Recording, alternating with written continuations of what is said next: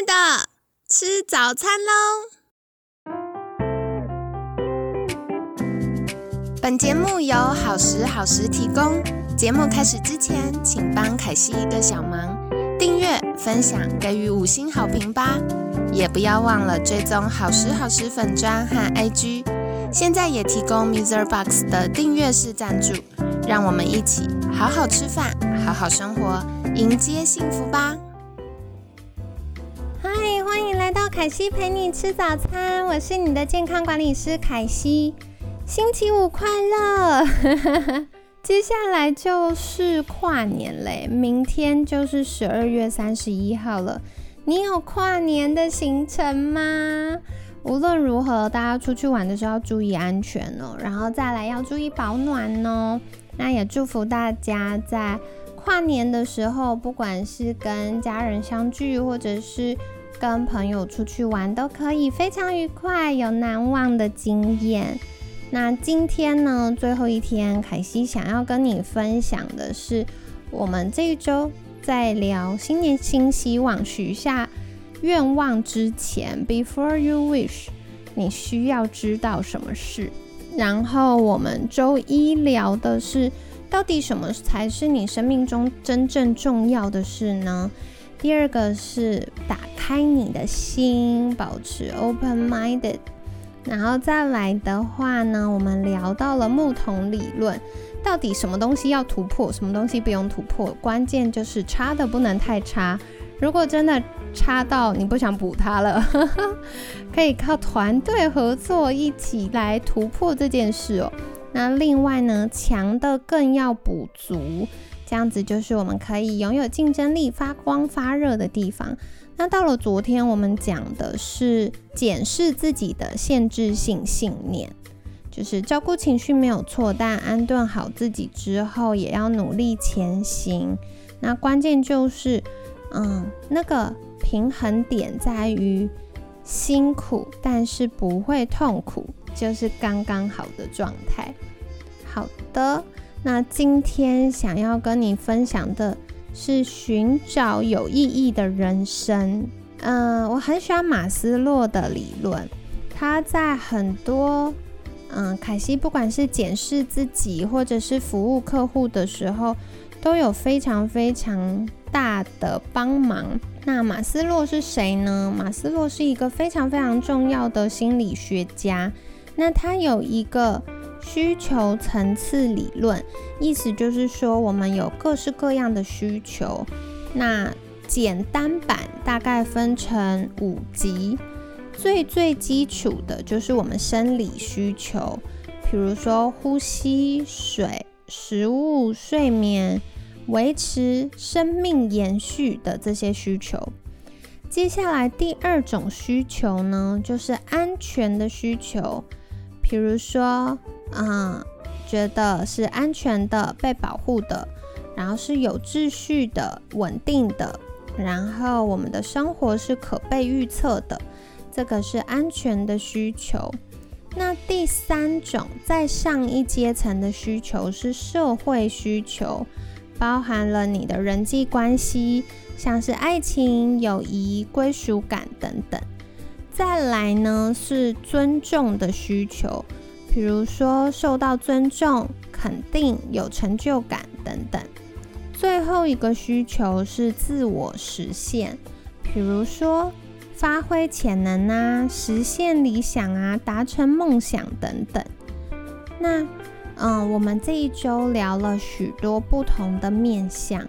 在周五，我想要跟你分享的就是，我们可以一起找到自己对自己来说有意义的人生。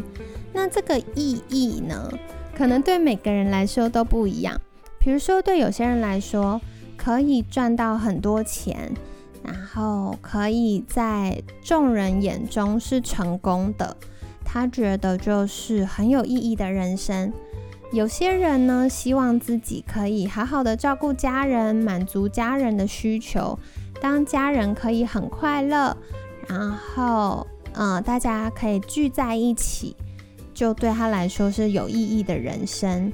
那对有一些人来说呢，他关注的是社会群体的议题，比如说环保啊、动保啊、弱势族群啊，或者是公共意义。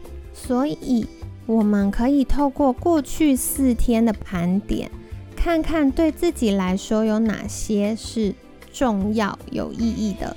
这个会跟我们的价值观有关。那接下来呢，想跟你分享一个我很喜欢的，是美国的管理学家、领导学的呃专家，他分享的概念就是成功和伟大。成功呢，我们有非常多的方式可以达成成功，可是伟大只能发自内心。伟大不一定是哦赚多少钱，然后有。多厉害的企业，然后呃，或者是捐了多少钱，盖了多少学校等等，不一定。关键是什么对你来说才是有意义的人生？那个意义跟价值观必须要发自内心，才能成为一个伟大有影响力的人。所以在今年二零二二年的最后一个上班日，凯西想跟你分享的就是。啊，不妨利用这段时间重新对齐你的心，盘点你的需求跟动机是在马斯洛需求理论的哪一个层级呢？那当然也可以看看你想要达到的目标，你的新年新希望是符合你的哪些价值观呢？那更重要的事情是在成就伟大的路上，会有一些关键。